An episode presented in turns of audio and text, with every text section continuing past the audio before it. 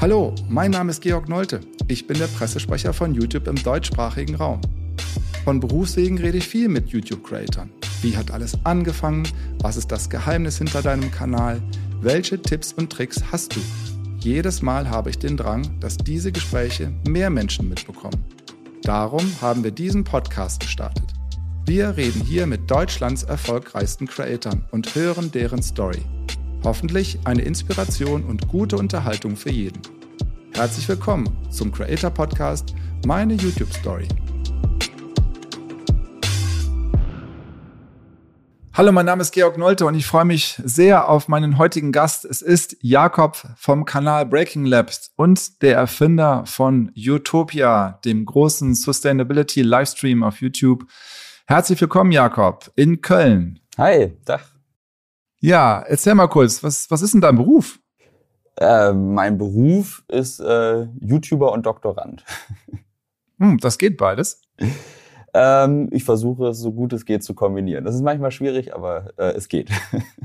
Schön. Also dein oder euer Kanal heißt Breaking Lab. Kannst du kurz beschreiben, was geht da ab und vor allen Dingen, wie erfolgreich seid ihr?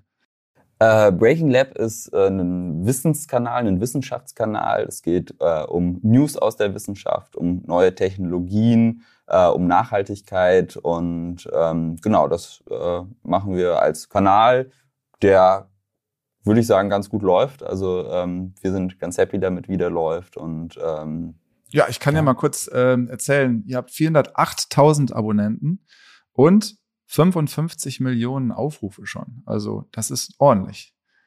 Dankeschön. ja, also ist ja ein Thema. Äh, du, also du kannst ja gleich mal ein bisschen beschreiben, wenn man, wenn man die Videos sich anschaut. Es ist ja viel Wissenschaft, Aufklärung, äh, Physik. Ähm, aber ja, ich habe mir ein paar Videos mal rausgesucht. Also ähm, zum Beispiel, können wir den Klimawandel durch Bla Bäume pflanzen stoppen, sind ja so Themen. Ne? Oder beschreibt mal kurz, was macht ihr da äh, für weitere Themen? Eigentlich geht es immer darum, wir suchen uns eine spannende Fragestellung oder also ich suche mir eine spannende Fragestellung, irgendwas, was ich interessant finde.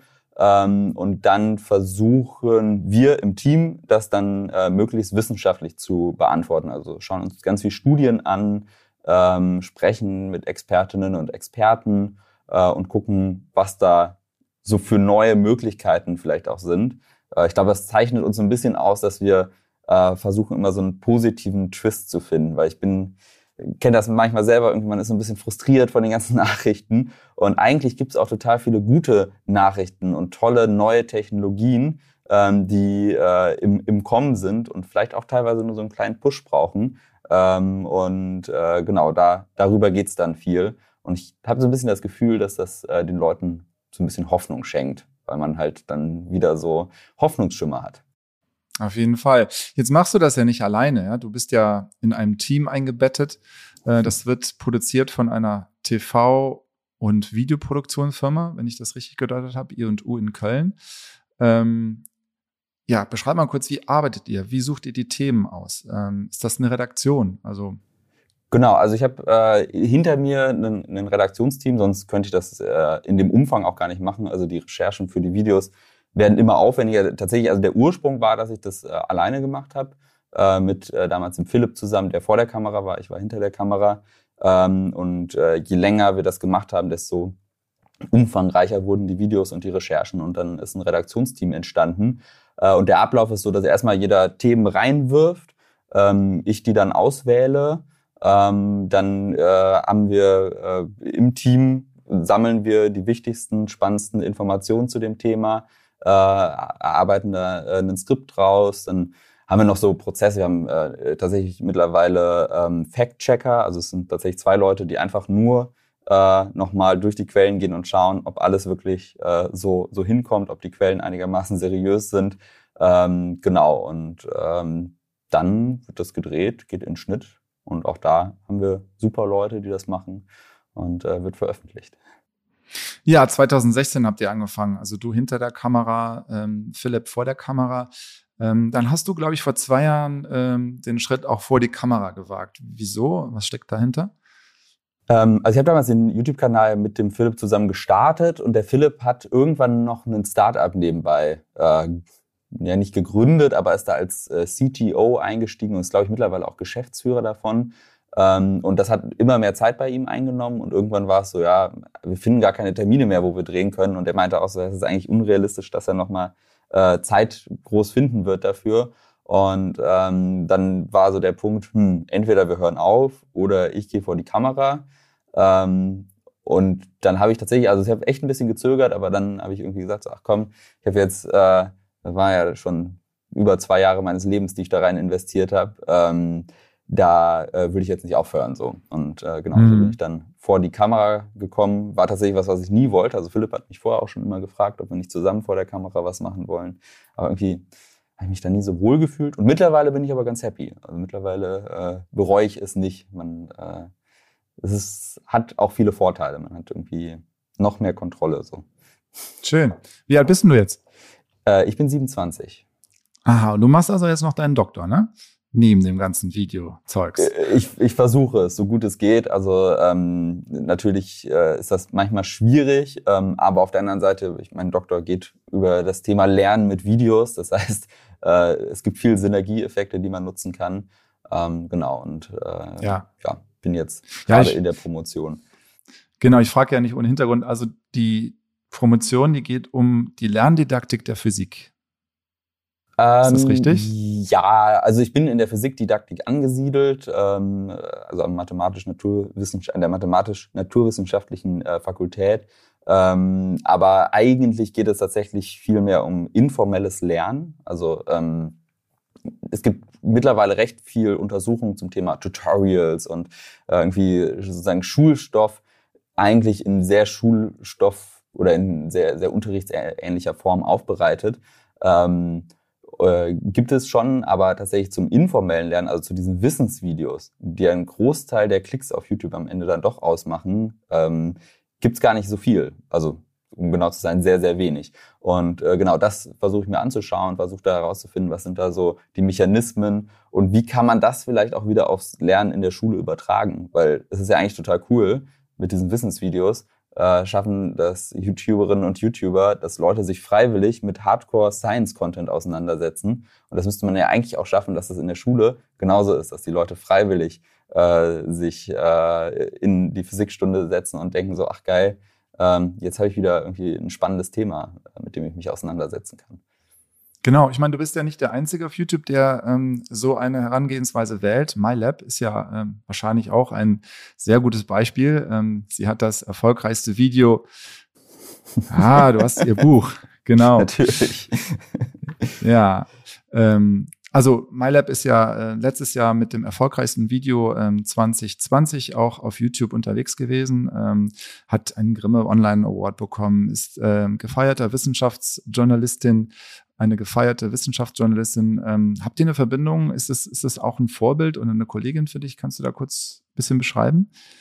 Ähm, ist auf jeden Fall ein Vorbild für mich. Wir haben auch eine Verbindung via WhatsApp äh, und also haben auch irgendwie kein, ich glaube vor einem Monat oder so haben wir das letzte Mal telefoniert.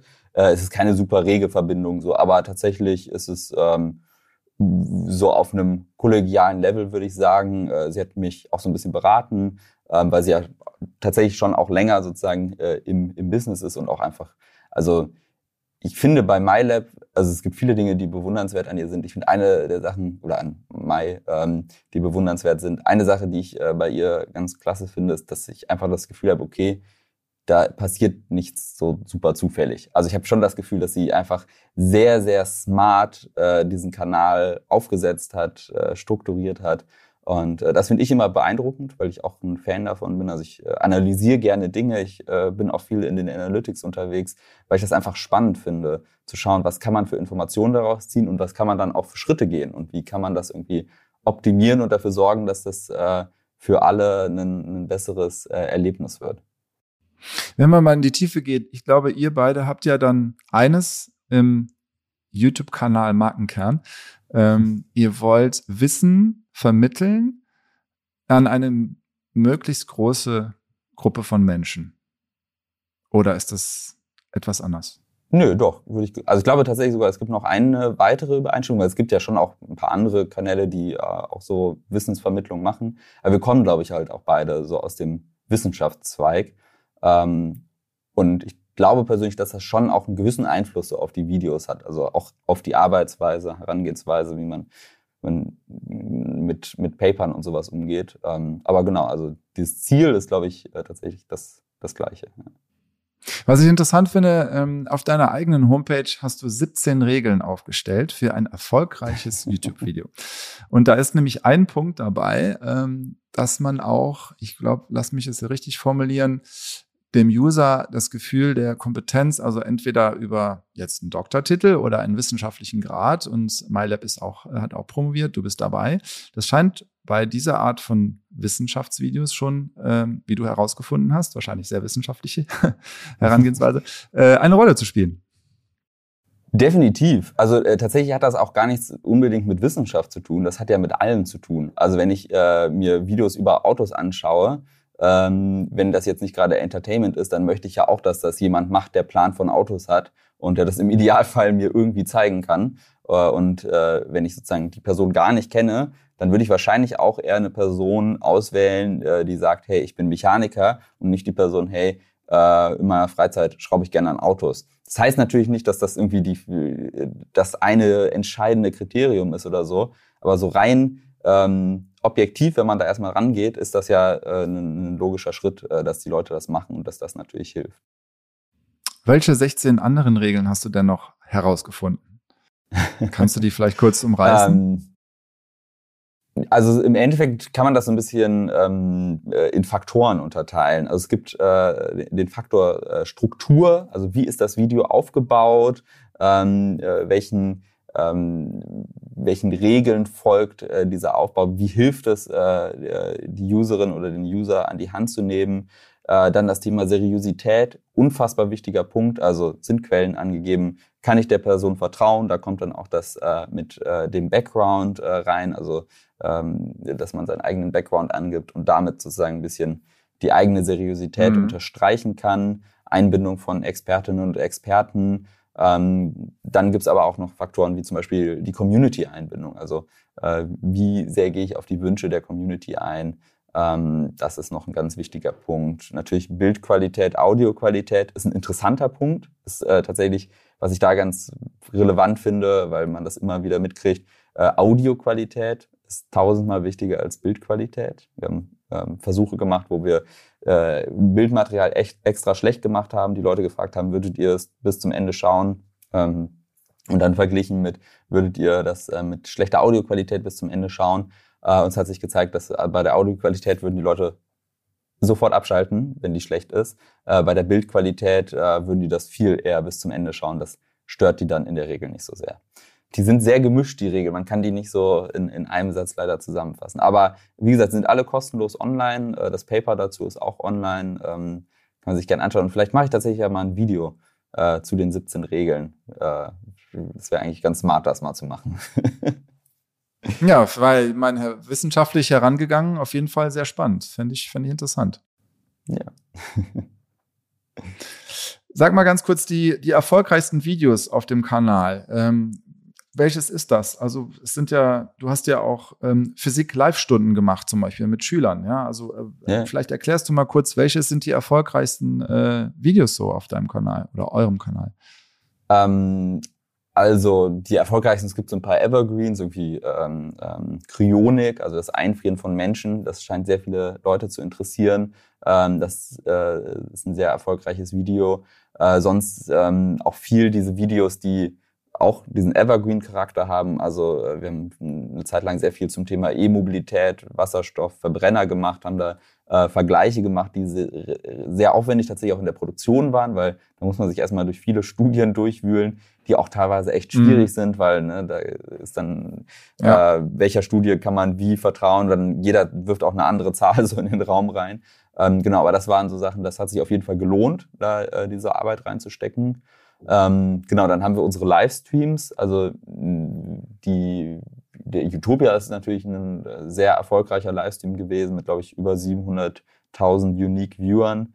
Ähm, aber auch, wir haben so Mint-Livestreams gemacht. Also während Corona waren die Schulen ja geschlossen und dann ähm, habe ich so überlegt, hey, irgendwie eigentlich will ich was machen. Und äh, dann haben wir spontan Schulstunden, es sind keine richtigen Schulstunden, es war auch nie die Idee, Schule zu ersetzen damit, aber äh, so ja. Highlight-Stunden im Endeffekt. Also ähm, wir haben Schulthemen aufgegriffen, haben dazu so kleine Highlight-Folgen gemacht, haben irgendwie den Entwickler, den Chefentwickler vom Hyperloop-Antrieb äh, bei uns gehabt. Wir haben einen Astronauten da gehabt, äh, wo die User dann Fragen stellen konnten. Äh, wir hatten einen Live-Quiz, ähm, wo die Leute sich gegeneinander äh, betteln konnten und hatten so ein, ja, so ein paar Experimente und sowas. Und ähm, das war sehr erfolgreich. Da war eine Sache, wir haben mal ähm, eine ganze Halle voll mit Experimenten gemacht. Ähm, das kam extrem gut an. Ähm, genau, also das. Ja, das waren mehr als eine halbe Million, ne? Mehr als 600.000 fast schon, ne? Ja, ja, ja. Es war, äh, ja, kam irgendwie gut an. Ähm, war auch echt eine total witziger Livestream, hat total viel Spaß gemacht. Und was halt ganz cool ist, ist mal was sehr, also ich glaube, das gibt es wenig so, ähm, weil es halt auf der einen Seite ja so sehr aufwendig ist und dann gleichzeitig auch noch diesen mhm. ähm, äh, Lernfaktor hat, ähm, was natürlich jetzt auch nicht so der krasseste Markt ist, aber äh, da hatten wir ja tatsächlich Glück, dass, also ihr habt uns ja unterstützt, äh, Life Physik hat uns damals unterstützt, ein paar Stiftungen, ähm, sonst wäre das alles gar nicht möglich gewesen. Äh, und gleichzeitig ja. kam auch ganz viel Feedback von Schulen und von Lehrern, die wirklich also so unfassbar dankbar waren, weil sie meinten, hey, ne, ich mache jetzt ein Jahr lang äh, ähm, Homeschooling und äh, die, die Schülerinnen und Schüler, die haben halt, ich kann denen keine Experimente zeigen, so ich kann ja nicht irgendwie bei mir zu Hause jetzt ja. äh, da XXL-Experimente machen. Und das ist halt das, womit man dann auch die Schülerinnen und Schüler kriegt, die vielleicht nicht so in dem Thema drin sind. Und deswegen waren die super, super dankbar. Und ähm, deswegen, glaube ich, war das also auch so persönlich einfach eins der coolen, coolsten Projekte, so, weil ich das Gefühl hatte, okay, da habe ich jetzt wirklich mal was Gutes getan. Hm. Sehr schön. Also du hast es auch aufgedröselt auf der Homepage. Da steht, dass ihr mit den Live-Views, diesen Physik- und Chemieunterrichten, 268.000 Views hattet. Also wenn man das runterbricht von einer Klasse hat ungefähr 28 Kinder, dann habt ihr 9.593 Klassen live per, per YouTube sozusagen in diesen Fächern unterrichtet. Ist das das, was du da auf der, auf der Homepage mit sagen wolltest? Also die Zahl runtergebrochen. Genau, eigentlich damals hatte ich auch so ein bisschen die Hoffnung, dass die Politik so drauf anspringt und sagt, hey, das ist eine coole Sache, mhm. weil auch wenn man das einfach mal durchrechnet, merkt man plötzlich, dass das unfassbar günstig ist. Also wenn man das runterrechnet, mhm. wie viel es äh, ähm, äh, dann kostet pro Schulklasse, äh, sind das, also vor allem jetzt sind die Zahlen ja nochmal deutlich höher, da ist man in, äh, in Centbeträgen so. Ähm, ja. Aber ähm, es hat irgendwie nicht funktioniert. Also Dorothee Bär meinte mal, ja, irgendwie klingt super interessant, aber es ist wie so oft irgendwie leider äh, nichts draus geworden. Aber ja, damals war so ein bisschen meine Hoffnung, ähm, dass man das mehr machen könnte und vielleicht auch für verschiedene Fächer, also auch gar nicht unbedingt mit mir als Gesicht. Ähm, aber ja, manchmal ist das oder versucht man was zu machen und trotzdem ist es ja auch irgendwie was, wo man sagen kann, ach, das ist was Schönes, kann man stolz drauf sein, dass man über 9000 Schulklassen erreicht hat. Was äh, habt ihr da für Experimente gemacht?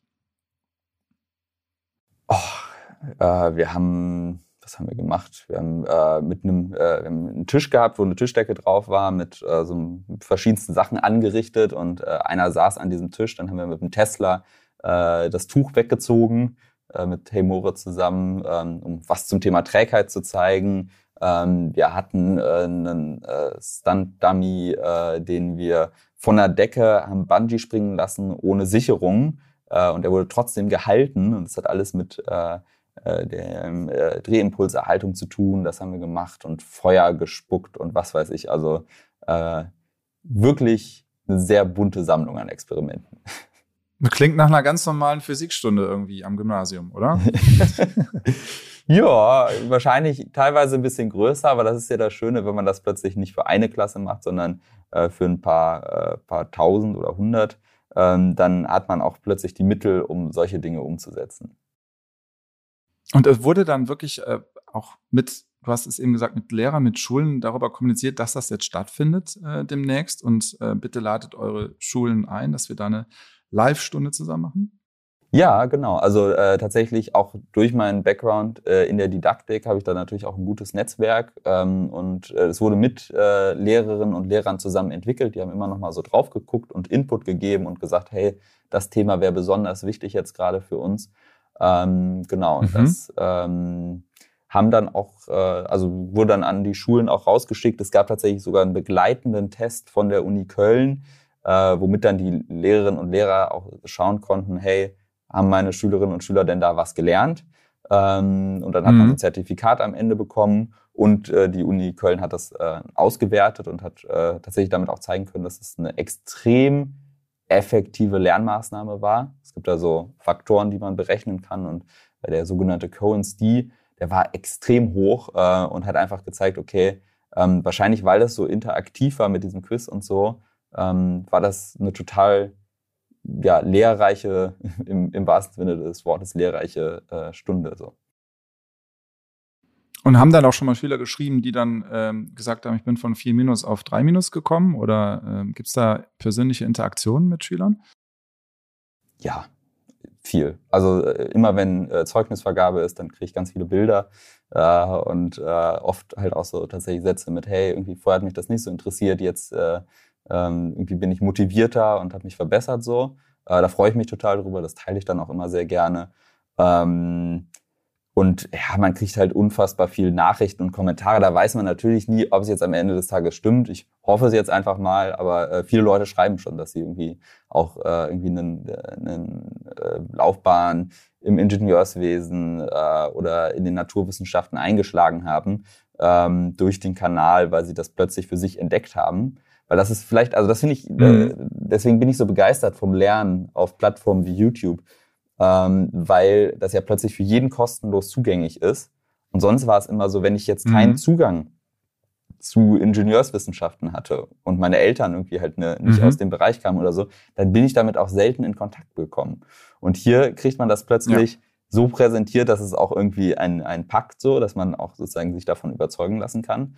Ähm, und äh, ich glaube, das ist für viele tatsächlich ein Weg, einfach darauf aufmerksam zu werden. So. Und das finde ich cool. Mhm. Schön. Ich habe bei einer Sache auch noch ähm, hingeguckt auf der Homepage bei den 17 goldenen Regeln von Jakob, ähm, wie man YouTube-Videos äh, erfolgreich macht. Da war Humor ähm, dabei. Du hast gesagt, dass das äh, eine Erkenntnis auch von, von dir ist, dass in diesen Wissenschaftsvideos auch immer eine Prise Humor beigemischt werden muss. Ja, ähm, also äh, das hat tatsächlich zwei Backgrounds. Also einmal diese Untersuchung, das war eine Befragung und da haben halt viele Leute eingegeben, dass das äh, denen hilft, ähm, so am Ball zu bleiben. Ähm, aber das geht eigentlich auch schon viel weiter zurück. Also schon ähm, in der Fernsehforschung und auch in der Marketingforschung. Äh, da gibt es sowas, das heißt parasoziale Beziehungen. Äh, da geht es darum, dass wir, obwohl wir die Person ja gar nicht persönlich treffen, trotzdem das Gefühl haben, wir haben eine Beziehung mit denen und wir treten auch mit denen in Interaktion. Und da hat man geschaut, was sind so die Faktoren, die dabei helfen können.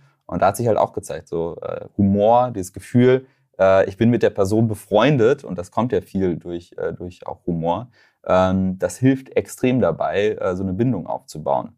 Und wir wissen aus der Lernforschung, äh, Bindungen helfen beim Lernen. Also ist das tatsächlich eine sehr gute und sehr wichtige Sache auch. Jakob, du hast eben erwähnt das Wort Utopia.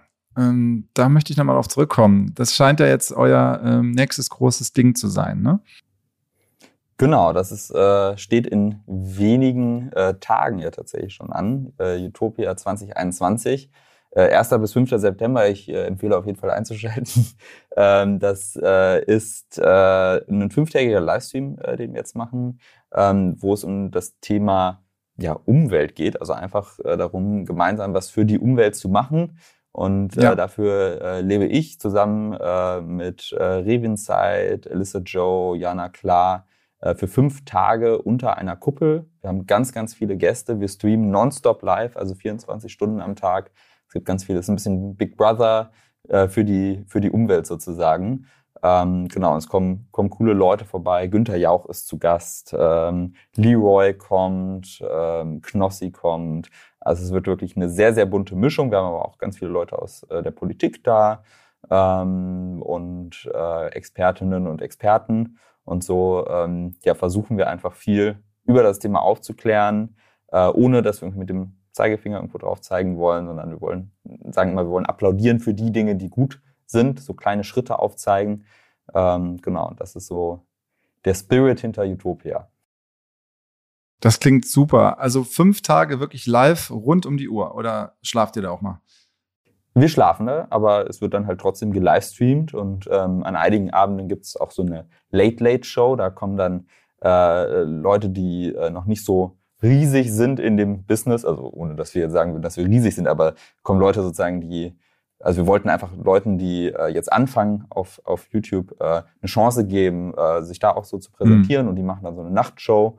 Ähm, genau, und es gibt, äh, ja, also 24 Stunden am Tag kann man sich irgendwas anschauen. Jetzt hast du da äh, eben erwähnt, dass es letztes Jahr schon mal die erste Auflage gab. Ähm, was habt ihr da gemacht? Also beschreib mal bitte, welche Experimente, weil ich denke mal, ihr habt da mhm. wieder viel Wissenschaftliches äh, gemacht und halt eben dem Ganzen ein Thema gegeben. Ähm, also wir hatten ganz, ganz viele spannende Gespräche. Wir haben zum Beispiel mit Julia Klöckner gesprochen, äh, sind da auf das Thema äh, Steuer und äh, Hafermilch gekommen und sie war plötzlich ganz überrascht, dass Hafermilch äh, äh, teurer besteuert wird als normale Milch. Äh, mhm. und hat zumindest gesagt, dass sie diesen Punkt mitnehmen möchte. Ähm, aber wir haben halt auch mit Leuten aus der Forschung gesprochen. Wir haben ähm, Spenden gesammelt und jeder Euro war ein Baum. Äh, diese Bäume werden jetzt gerade gepflanzt in diesem Monat ähm, ähm, von Plan for the Planet. Und wir haben einfach einen äh, Wald zusammengekriegt, der größer, äh, größer ist als der Vatikan. Also ähm, über 100.000 wow. Bäume. Und ähm, genau, das sind so Dinge, die wir gemacht haben. Wir hatten natürlich auch ganz viel Spaß. Ne? Das ist, glaube ich, ganz wichtig bei dem Projekt. Ähm, wir sagen auch immer wieder oder betonen immer wieder, wir sind keine Ökos, also ich bin definitiv kein Öko. Ich äh, fahre Auto, ich äh, fliege manchmal, ich konsumiere wahrscheinlich auch zu viel im Internet. Ähm, also äh, bestelle mir immer mal wieder Sachen. Äh, und dennoch äh, möchte ich halt auch Schritte gehen und möchte, ähm, mhm. möchte irgendwie äh, was für die Umwelt machen. Und das ist halt genau diese Idee bei Utopia, also irgendwie so Unterhaltung und Informationen zu verbinden und so auch die Leute zu erreichen, die vielleicht noch nicht so viel sich mit dem Thema auseinandergesetzt haben. Du bist ja der Erfinder von Utopia mit deinem Team. Ähm, ihr habt euch da so letztes Jahr oder ich glaube zwei Jahre ist es schon her, so die Gedanken gemacht, wie können wir junge Menschen erreichen mit dem Thema. Ähm, und ja, die äh, aktuellen Umweltkatastrophen, denke ich, sprechen ja auch ähm, eine eigene Sprache, dass, dass eben auch die jungen Menschen dort sehr, sehr viel darüber diskutieren. Kannst du ein bisschen noch über die Hintergründe ähm, reden, über die Gründung von Utopia und was so die ersten Schritte waren? Ähm, tatsächlich war der erste, also ich hatte einfach, ich hatte diese Idee, ähm, dass ich da gerne das mit dieser Kuppel machen wollte, ähm, äh, da, darunter äh, einziehen wollte und äh, da leben wollte für eine Zeit, um ähm, ja, irgendwie Aufmerksamkeit auf das Thema zu generieren. Ähm, und äh, ich habe ja äh, eine Produktionsfirma hinter mir, ähm, I&U die eigentlich aus dem Fernsehbereich kommt. Und äh, damals mit Phils Physics haben wir sozusagen zusammen das erste äh, Online-Experiment gewagt. Äh, mittlerweile ist diese Digitalabteilung viel, viel größer geworden. Aber ähm, das Schöne da ist halt tatsächlich, dass man einfach so erfahrene Profis hatte. Also es ist die ehemalige Firma von Günther Jauch. Und da sind natürlich dann auch die Leute, die Günther ja auch mit groß gemacht haben, äh, die einem mhm. dann plötzlich beraten und einem Tipps geben, wie man denn so ein Event umsetzen kann. Und am Ende des Tages war es tatsächlich, dass äh, der Fabi und ich damals, das ist der Kollege, mit dem ich auch bei Breaking Lab äh, das gestartet habe, ähm, dass wir uns einfach reingefuchst haben und äh, wirklich relativ blauäugig probiert haben, immer wieder Tipps bekommen haben aus der Firma. Und mhm. äh, nach äh, ja, über einem Jahr kam dann am Ende des Tages Utopia raus was echt ein fettes Livestream-Event war, äh, mit einem riesigen Team, mit riesengroßen Namen so. Und ähm, wir waren, glaube ich, selber so ein bisschen überrascht. Also es war definitiv nicht so, als wäre das irgendwie so ein easy-going Projekt gewesen oder sowas, sondern ähm, das war äh, viel Learning by Doing und viel auch äh, Schweiß und Tränen. Im mm. wahrsten Sinne des Wortes. Ich glaube, ihr habt ja es geschafft, die Produktionskosten zu decken und sogar dann eben noch diese Spendensumme für die Bäume zusammenzubekommen. Ja, also ich denke, mhm. fürs erste Jahr kannst du doch damit zufrieden sein, oder? Super zufrieden. Also ich meine, ähm, der, der Punkt war ja tatsächlich bei Utopia, dass das auch ein, schon ein krasses Risiko war. Ne? Also wenn das, äh, mhm. äh, also wir, wenn man das erste Mal so ein Event startet, hat man es relativ schwer, weil alle Leute sagen, ja, warum, warum soll ich dir vertrauen so? Ähm, mhm. Das heißt, wir mussten sehr viel auch Zugeständnisse machen, mussten, äh, haben Verträge gehabt, wo man, also wo es davon abhing, wie dieses Event läuft, ähm, äh, was wir nachher kriegen. Und wenn das Event nicht gut gelaufen wäre, äh, mhm. das wäre teuer geworden. Also es war wirklich ein krasses mhm. Risiko und ich glaube, man hat es tatsächlich auch gemerkt. Ich war ja äh, am Ende von Utopia tatsächlich auch äh, ist so krass der Druck von mir abgefallen, ähm, dass ich äh, da echt äh, ja ein, ein, äh, ein paar Tränchen gekommen sind, ähm, weil ich einfach hm. echt äh, über Monate hinweg jeden Tag auch natürlich, also wir sind morgens um äh, 8, 9 Uhr ins Büro gekommen und saßen abends um 9 oder 10 äh, noch zusammen auf der Terrasse und haben äh, hm. an diesem Projekt gearbeitet. Äh, und man hat natürlich auch eine krasse Verantwortung für viele Menschen dann irgendwann. Ähm, und äh, deswegen war ich am Ende natürlich sehr, sehr happy, dass es funktioniert hat und dass es kein, kein, kein Desaster wurde. Wie viele Menschen habt ihr denn erreicht über diesen Weg? Ähm, also die Unique Viewers jetzt über den YouTube Livestream waren, glaube ich, 780.000.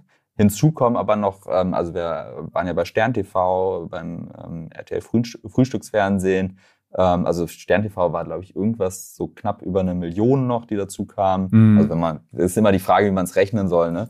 Äh, dann ja. haben wir ja noch die ganzen Videos gehabt und äh, waren ja auch auf anderen Plattformen, äh, haben da Sachen ausgespielt. Also äh, die, die Impressionen insgesamt, die waren, glaube ich, bei 43 Millionen oder sowas. Ähm, also es ist äh, schon Wahnsinn. eine ganze Menge. Also es ist äh, einfach, glaube ich, auch dadurch, dass ja so viele Leute da mitgewirkt haben, die einfach irre Reichweiten mitgebracht haben und irgendwie so ein Unge dann plötzlich in den Stream reinkam und sich das angeschaut hat und äh, Gewitter im Kopf da war und was weiß ich, und die ja auch alle irgendwie Content mhm. gemacht haben, ähm, hat man sehr, sehr viele Menschen erreicht am Ende des Tages mit diesem, diesem Stream. Toll. Und ähm, was war so dein, dein besonderer Moment ähm, in diesem, ich meine, du hast eben Frau Klöckner erzählt, ähm, war ein besonderer Moment, aber gab es noch weitere, ähm, was jetzt auch Experimente anging oder ähm, Begegnungen? Ähm, ja, viele. Also eine ist zum Beispiel äh, mit Hannah Emle gewesen, das ist so eine äh, Tierärztin, die im Dschungel unterwegs war, die wirklich sehr eindrucksvoll auch erzählt hat, was einfach Dinge wie ich kaufe mir ein Nutella-Glas für Auswirkungen haben, für die Lebewesen dort und so. Ähm, das war schon irgendwie krass, weil dann das echt so zum Nachdenken, äh, Nachdenken angeregt hat. Ähm, und ich glaube tatsächlich, einer der, der krassesten Sachen war tatsächlich für mich einfach dieser Zusammenhalt von diesen ganzen Creatoren, mhm. die ich ja teilweise auch da erst kennengelernt habe. Irgendwie so ein Theo Caro, den ich da kennengelernt habe, der irgendwie mhm. ähm, hinter der Bühne dann irgendwie zu einem kommt, einen in den Arm nimmt und sagt so, hey, es ist so krass, so entspann dich, äh, du, du musst irgendwie, äh, du, du wirkst voll gestresst so. Ähm, und dieser Zusammenhalt, das war irgendwie echt schön zu sehen. Und auch ähm, als wir dann diese 100.000 geknackt haben, was irgendwie so ein nie ausgesprochenes Ziel war, aber was, also auch so ein bisschen, weil ich am Anfang so gar keine Einschätzung hatte, was ist denn realistisch. Ähm, 100.000 Bäume. 100.000 100 Bäume. Bäume. und damit ja tatsächlich ja. auch über 100.000 Euro, äh, die wir da zusammengekriegt mhm. haben. Und da muss man überlegen, das äh, ist von Privatpersonen also es ist nicht mhm. irgendwie wie bei so Spendengalen, wo vorher schon feststeht, okay, hier kommen irgendwie drei Millionen äh, Bäume von äh, äh, was weiß ich für einer Firma, ähm, von Privatpersonen, die ja teilweise auch, also zu großen Teilen sehr, sehr jung sind. Also für die ja. äh, sind dann ja. fünf Euro, ist vielleicht das Taschengeld vom ganzen Monat. Und äh, die mhm. haben halt trotzdem gesagt, so, hey, ich, ich will, will Teil davon sein. so Und ähm, deswegen war das irgendwie so ein ganz, ganz besonderer Moment, äh, der uns, glaube ich, auch alle sehr zusammengeschweißt hat. So. Und ähm, als wir dann irgendwie da gefeiert haben und das Team gefeiert hat äh, äh, und sich gefreut hat, ähm, das war irgendwie, ich glaube, den Moment werde ich nicht, nicht vergessen. Toll. Das entschädigt ja für die ganzen Mühen ne? und auch äh, macht, gibt dann Kraft für das Utopia 2.0. Du hast es eben gesagt, äh, Anfang September zieht er wieder in die Kuppel, die steht in der Nähe von Köln. Die steht mitten und in Köln sogar. Äh, wenige Meter vom Dom entfernt. ja, okay. Ja, auf welchem also Platz? Man hat äh, am äh, Jugendpark. Oh, ich weiß gar nicht, ob ich das. Ach ja, wird schon. Äh, hoffentlich stimmt das jetzt. Haben wir jetzt, habe ich jetzt exklusiv äh, was rausgekitzelt? Äh, ich weiß es tatsächlich gar nicht. Ich, irgendwie, ich glaube, so ganz geheim ist es nicht, weil man sieht ja auch von der Brücke aus die Kuppel und so. Und man sieht ja tatsächlich auch von der Kuppel aus den Dom. Deswegen jeder, der so ein bisschen nachdenkt, der kann wahrscheinlich schon auch erahnen, äh, wo wir sind. cool. Ah, also seht ihr ja den Dom dann bei der Produktion. Das ja. ist sehr stark. Cool. Wie viele kommen insgesamt denn vorbei in deine Kuppel da? Äh, über 70 Gäste. Ähm, also oh. eine sehr bunte Mischung. Ähm, wir sind halt äh, äh, zu ähm, fünf, äh, die nonstop da sind, die fünf Tage lang, aber wir haben 28 äh, Leute, die auf jeden Fall übernachten werden und der Rest sind halt alles Leute, die irgendwie einfach so mal vorbeikommen äh, für Aktionen, mhm. für, für Talks und sowas.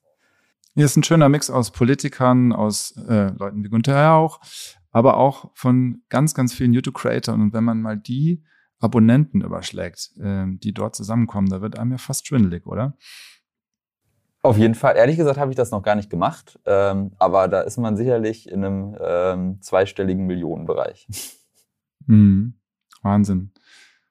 Und es wird nicht nur auf Breaking Lab stattfinden, sondern es wird auch vereinzelt auf den Kanälen der YouTuber stattfinden. Das heißt, dort genau, wo die Fans, die Anhänger des jeweiligen YouTubers äh, sitzen, ähm, soll auch Utopia dann ähm, stattfinden.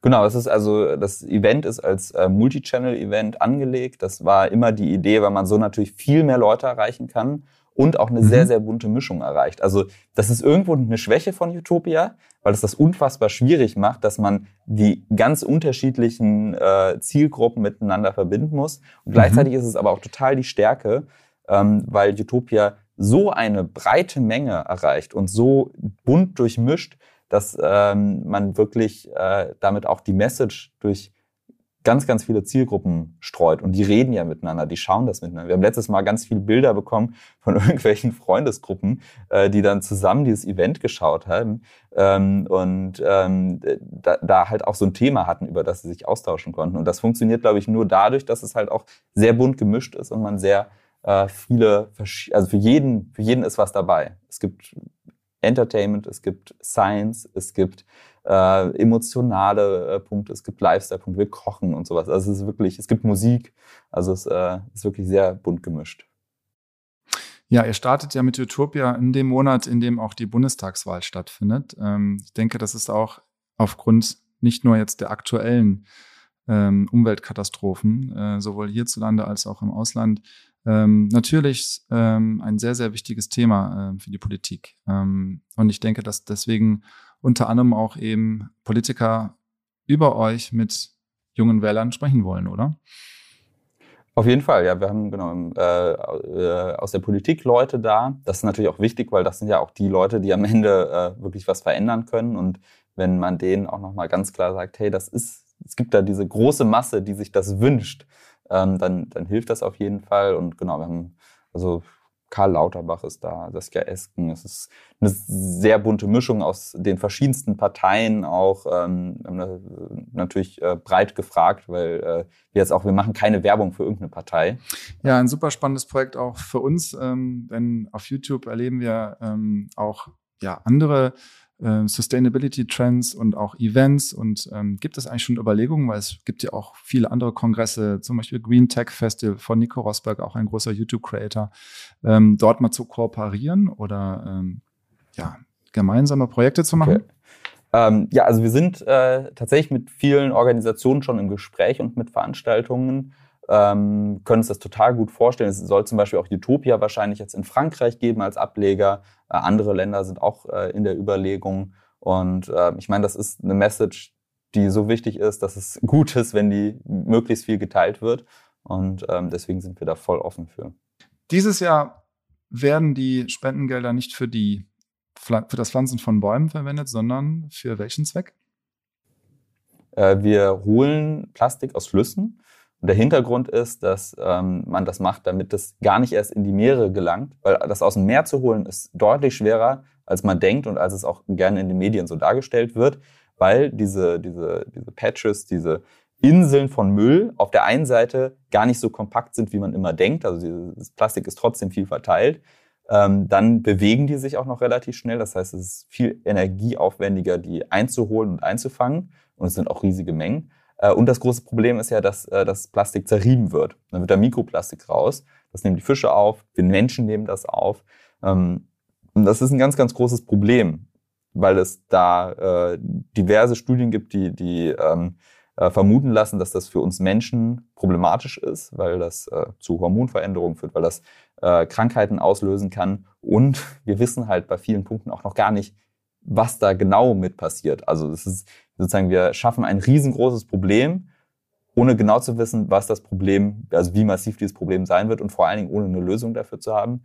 Und deswegen äh, habe ich irgendwie, ich finde dieses Projekt Everwave cool, ähm, weil die, finde ich, sehr rational daran gehen und sozusagen nicht das zehnte Projekt machen, was irgendwie einen XXL-Dampfer bauen möchte, was äh, Plastik in den Meeren einsammelt, sondern hingehen, hey, es ist viel logischer, das an den Flüssen abzuholen, weil da gelangt ganz, ganz viel Plastikmüll äh, in die Meere rein. Mhm. Und ähm, ja, deswegen finde ich das eine coole Sache. Und ich war tatsächlich gestern auch auf dem Schiff von denen. Die sind jetzt auch in den äh, Flutgebieten im Einsatz, äh, säubern auch da die Flüsse, damit äh, die Trinkwasserqualität halt auch gesichert ist. Also wir haben äh, gestern äh, wirklich einen Tag lang ganz viel Chemikalien und sowas äh, aus den Flüssen geholt, weil natürlich die ganzen Lager auch überschwemmt waren. Ähm, und mhm. äh, an dem Fluss, wo wir waren, das äh, ist am Ende des Tages mündet das in den See, wo das Trinkwasser für die Leute rausgewonnen wird. Und da muss man natürlich äh, gucken, dass das ähm, ja, sauber bleibt. Deswegen finde ich das eine mega coole Organisation. Es klingt spannend. Ich freue mich. Ich werde auch äh, bei Utopia vorbeischauen. Freue mich auch schon sehr drauf und äh, auf alle Creatorinnen und Creator. Jetzt nochmal eine kurze Frage an dich, Jakob. Ähm, YouTube wird ja auch schon vor deiner Arbeit in deinem Leben gewesen sein. Wie, wie gehst du mit YouTube um? Was guckst du da? Wo lässt du dich inspirieren? Wo bildest du dich? Ähm, ich schaue mir sehr gern äh, so, so Talks an. Also irgendwie, wenn Neil deGrasse Tyson oder so irgendwo zu Gast ist, das schaue ich mir gerne an. Ähm, ich schaue mir gern die Science-Kanäle rund um die Welt an, also MyLab natürlich, aber halt auch, ich finde, Veritasio macht, also gerade so als äh, äh, Physik-Nerd ist das schon ein Kanal, den man total cool findet, weil der sehr, sehr smart äh, an solche äh, Themen herangeht. Natürlich finde ich auch Vsauce irgendwie cool und witzig. Ähm, das tatsächlich, also ich bin schon sehr in dieser Science-Bubble drin, dass ich äh, da viel konsumiere. Cool. Jetzt auch nochmal, du bist 27. Ähm, wo willst du denn hin? Also, wo willst du oder wollt ihr mit Breaking Lab hin, mit Utopia, wenn du mal zehn Jahre weiterspulst? Ähm, was ist da die Vision, der Wunsch, der Traum? Ah, das ist schwer zu sagen. Also, ich habe immer gesagt, so, ich möchte das machen, wo ich Spaß dran habe, aber wo ich auch das Gefühl habe, dass es sinnvoll ist, dass ich das mache wenn ich irgendwann merke, hm, mhm. die Leute wollen irgendwie mein Gesicht gar nicht mehr sehen, dann wäre das, glaube ich, also ich bin niemand, der dann sagt, so, ich muss aber weiter auf YouTube oder muss weiter irgendwie vor der Kamera sein. Ähm, ich schaue mal so ein bisschen, was sind die Chancen, die sich auftun und äh, nehme die dann wahr. Und wo ich am Ende landen werde, weiß ich nicht. Also ich habe jetzt einfach die Hoffnung bei Breaking Lab, wir wollen ähm, natürlich irgendwie weiter wachsen, wollen noch mehr Leute mit dem Thema äh, Science erreichen das gleiche gilt für Utopia, das Thema Nachhaltigkeit ähm, äh, noch äh, greifbarer für viele Menschen auch machen.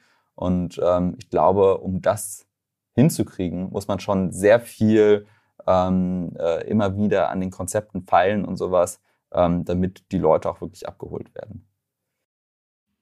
Ich wünsche dir ganz viel Kraft dafür. Viel Spaß in deinem Team dass du niemals die Lust und Energie verlieren wirst. Auf jeden Fall großes Lob von uns und vom ganzen YouTube-Team Deutschland, weil ihr habt eine wirklich tolle Premiere mit Utopia hingelegt. Euer Kanal ist super, super gut und ich hoffe und wir freuen uns auf ganz viele Utopias und ganz viele weitere Videos auf Breaking Lab. Vielen, vielen Dank.